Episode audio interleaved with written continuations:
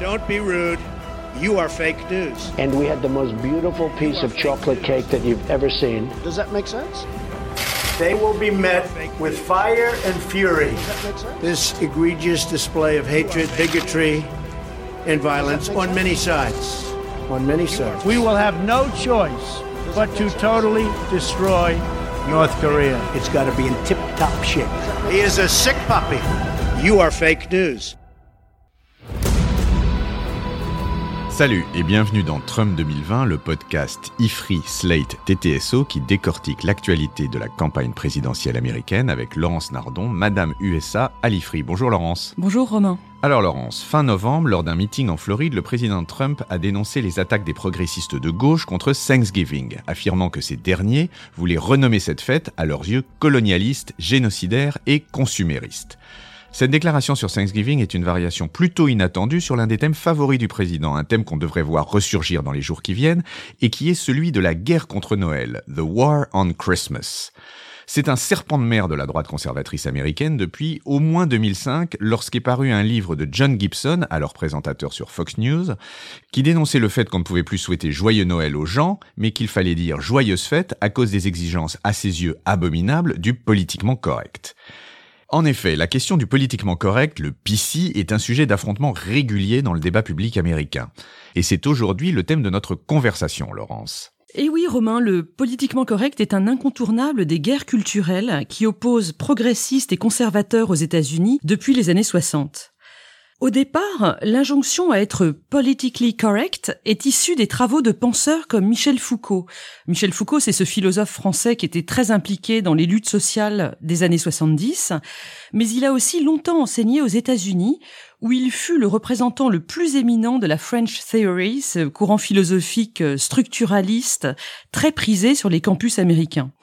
Pour Foucault, le langage est politique, c'est-à-dire qu'il y a des formes de domination qui peuvent s'exercer au travers du vocabulaire même que nous employons. Il est donc possible de modifier les rapports de force qui existent dans une société donnée en employant des mots plus égalitaires et moins agressifs. Et non seulement c'est possible, mais pour Foucault, c'est également souhaitable. Plus largement, le politiquement correct n'est que l'un des aspects d'une démarche politique plus large et qui est celle aujourd'hui du respect des minorités et de leur meilleure inclusion dans une société plus égalitaire. Et là, je veux parler bien sûr des relations raciales, des relations hommes-femmes, des sexualités diverses, mais aussi des relations de classe entre pauvres et riches, entre cultivés et non diplômés, entre urbains et ruraux, etc. La dernière incarnation de ces identity politics, les politiques de défense des minorités, c'est par exemple les très importants travaux théoriques de Kimberly Crenshaw, qui est une prof de droit américaine militante et qui a développé dès la fin des années 1980 un concept très entendu aujourd'hui qui est celui de l'intersectionnalité. Vous nous expliquez l'intersectionnalité, Laurence, s'il vous plaît? L'intersectionnalité, c'est l'idée que les gens sont souvent confrontés à plusieurs formes d'oppression sociale à la fois. L'exemple type, c'est celui des femmes noires qui sont en but à des discriminations parce qu'elles sont femmes, mais aussi parce qu'elles sont noires. Elles peuvent l'être aussi si elles sont lesbiennes ou si elles font partie d'une catégorie sociale très pauvre.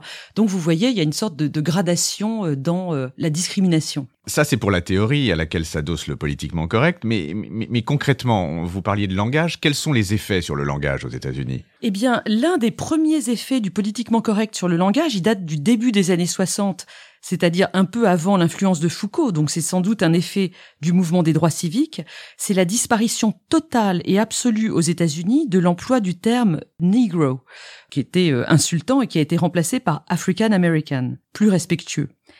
De même, l'appellation euh, Ms est apparue pour les femmes.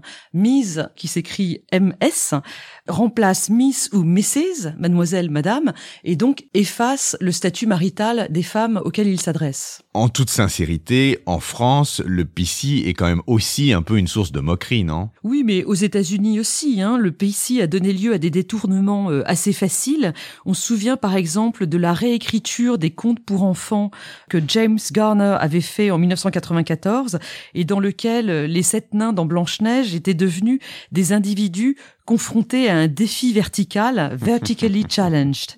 Mais le politiquement correct est aussi l'une des cibles de moquerie préférées de Donald Trump. Et là, c'est peut-être un petit peu plus sérieux parce qu'en réalité, il s'en prend à toute la morale bien pensante, entre guillemets, des progressistes qu'il accuse de relativisme culturel et de racisme anti-blanc.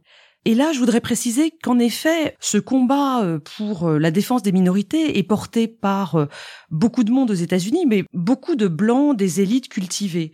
Et Trump les accuse de s'en prendre à eux-mêmes en réalité. Alors cette élite cultivée, sa morale progressiste, elle en est où aujourd'hui? Eh bien, toute la question est de savoir où la quête de justice et d'égalité sociale doit s'arrêter pour ne pas tomber dans l'atteinte aux libertés. Rappelez-vous du programme politique de Hillary Clinton en 2016, on en a déjà parlé ici. Ce programme faisait de la population américaine une longue liste de catégories oppressées et qu'il fallait euh, soigner une par une. Et on voit bien du coup que cette morale progressiste, elle a trouvé des limites, en tout cas dans le champ politique, puisque Hillary Clinton a perdu l'élection. Du côté des intellectuels maintenant, les départements de sciences sociales dans les universités américaines sont aujourd'hui très politisés au service de la promotion des minorités, contre le patriarcat blanc et hétéronormé. On appelle leurs militants les social justice warriors, qu'on pourrait traduire par les justiciers du politiquement correct. On dit qu'ils sont woke, c'est-à-dire éveillés à tous les risques d'oppression qui peuvent exister dans une société donnée. Et dans leur boîte à outils, il n'y a pas que le politiquement correct. Les universités ont mené des politiques d'affirmative action, qu'on traduit en français par discrimination positive, depuis très longtemps. Et ces politiques ont eu beaucoup de résultats très positifs. Elles font des mécontents, bien sûr, mais comme généralement ce sont des blancs qui ne peuvent pas rentrer dans les universités à cause des quotas, et comme ils sont considérés comme bénéficiaires du privilège blanc, le white privilege, on passe. Mais l'année dernière, ce sont les candidats asiatiques pour l'entrée à Harvard qui se sont plaints, car aujourd'hui, il faut qu'ils obtiennent 200 points de plus que les blancs et 350 points de plus que les noirs au test standardisé qu'on appelle ASAT pour candidater. Un autre exemple de politique qui a cours, c'est l'exigence d'un diversity statement, une déclaration de diversité qui est exigée par certaines universités comme Yale ou San Diego. Un diversity statement, vous n'expliquez ça, Laurence? Eh bien oui, Romain, euh, l'étudiant doit expliquer ce qu'il apporterait à la communauté universitaire en termes de diversité. Il doit aussi raconter ce qu'il a pu faire dans sa vie jusqu'à présent pour améliorer euh, la diversité dans sa propre communauté. Plus généralement, il y a un certain malaise aujourd'hui face à l'état d'esprit qui est porté par les élites de ces campus, qui est vu comme interdisant tout débat démocratique, versant parfois dans le fanatisme et avec un florilège de termes à connaître que je vais vous détailler maintenant si vous permettez, Romain. Alors il y a par exemple les micro-agressions dont les minorités sont victimes et qui sont évidemment prohibées.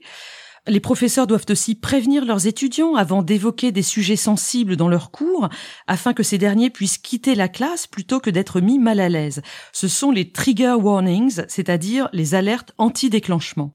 On se moque évidemment de ces étudiants trop fragiles en les appelant des snowflakes, c'est-à-dire des flocons de neige. Mais rassurez-vous, ils peuvent se protéger en se réfugiant dans des safe spaces, des endroits, euh, physiques ou non, dans lesquels toute agression est absolument interdite plus complexe le concept d'appropriation culturelle. Alors, ça consiste à dénoncer le fait qu'une personne qui est issue d'un groupe considéré comme dominant va s'approprier les signes culturels d'une minorité. Et dans les années récentes, il y a eu pas mal de vêtements qui ont dû être retirés de lignes de boutiques parce que ils avaient pris euh, des motifs africains ou amérindiens sans rendre compte aux créateurs originels de ces motifs. Enfin, un certain nombre d'intervenants ont aussi été désinvités à la veille de conférences sur des campus ou d'émissions de radio, car les étudiants s'opposaient à leurs idées. Là, c'est ce qu'on appelle le no platforming. Comme euh, François Hollande à Lille ou Sylviana Gezinski à Bordeaux, non? Oui, vous avez raison d'en parler parce que euh, on peut euh, ouvrir une petite parenthèse sur le fait que ces problèmes et ces questionnements sont également présents en France. Pour revenir aux États-Unis, cette évolution inquiète parce qu'elle entraîne une autocensure chez les intellectuels qui hésitent désormais à exercer leur esprit critique et leur liberté d'expression, alors que ces droits sont pourtant affirmés par la Constitution américaine dans son premier amendement. Mais au-delà de la liberté d'expression, le droit à la défense est également attaqué. Il y a quelques mois, Ronald Sullivan, qui est un professeur de droit de Harvard, a été démissionné parce que il avait fait part de sa volonté de faire partie de l'équipe d'avocats de Harvey Weinstein. Vous savez, le, l'horrible personnage qui est à l'origine du mouvement MeToo. Et je voudrais terminer avec un dernier exemple d'attaque contre un un élément vraiment important et constitutif de nos sociétés, c'est l'attaque contre le principe de méritocratie. Et là, je vous renvoie à un article récent de George Packer dans The Atlantic. C'était en octobre 2019. George Packer raconte que dans les écoles primaires et maternelles à New York, les enseignants ne veulent plus attribuer de notes aux élèves parce que ils considèrent que tout le système de notation est structurellement raciste parce que les enfants issus des minorités s'en sortent plus mal. Et donc c'est toute la méritocratie qui doit être repensée. Et c'est vrai que pour certains Africains américains depuis très longtemps, la méritocratie pose problème puisque lorsqu'un petit enfant noir cherche à bien travailler à l'école, ses camarades peuvent le blâmer en lui disant qu'il est en train de acting white, c'est-à-dire de faire comme les blancs. Et ça pose un véritable problème pour l'excellence universitaire des gens qui sont issus de cette communauté. Mais où est-ce que tout ça va s'arrêter? Où est-ce qu'on va euh, dans ce grand combat culturel? Eh bien, ce qui est intéressant aujourd'hui, c'est que les contre-attaques, le, le backlash contre les excès du politiquement correct ne viennent plus seulement de la droite. Bon, on a bien vu que Trump mène un combat féroce contre cette gauche radicale, mais en réalité, il ne fait qu'ajouter une catégorie de victimes à la longue liste qui est déjà établie par la gauche. Il dénonce un combat porté par les élites blanches contre elles-mêmes, alors que pour lui, les hommes blancs de la classe moyenne sont clairement de nouvelles victimes du système et qu'il faut défendre. Mais ce à quoi on assiste depuis un bon moment, c'est que la gauche elle-même présente des penseurs comme Mark Lilla, par exemple, qui a publié en 2017 The Once and Future Liberal, et qui conteste les excès des politiques multiculturelles, notamment celles qui ont causé la défaite du Parti démocrate en 2016. Marc Lilla, qui est professeur à Columbia. Et alors, Laurence, votre conclusion? Eh bien, pour conclure, je voudrais dire que le domaine des idées est par nature dynamique et résilient, et qu'il est sujet à des retournements réguliers, on pourrait presque dire cycliques. Et du coup, on va finir sur une note optimiste. Peut-être que nous ne sommes pas si loin de la prochaine phase de la vie des idées aux États-Unis et qu'elle sera moins fanatique. Eh bien, terminons sur cette note de Noël. Merci Laurence et bonne fête et on se retrouve en 2020. Merci Romain, joyeux Noël. Retrouvez Trump 2020 chaque semaine sur Slate, TTSO, Lifree et sur vos plateformes de podcast préférées.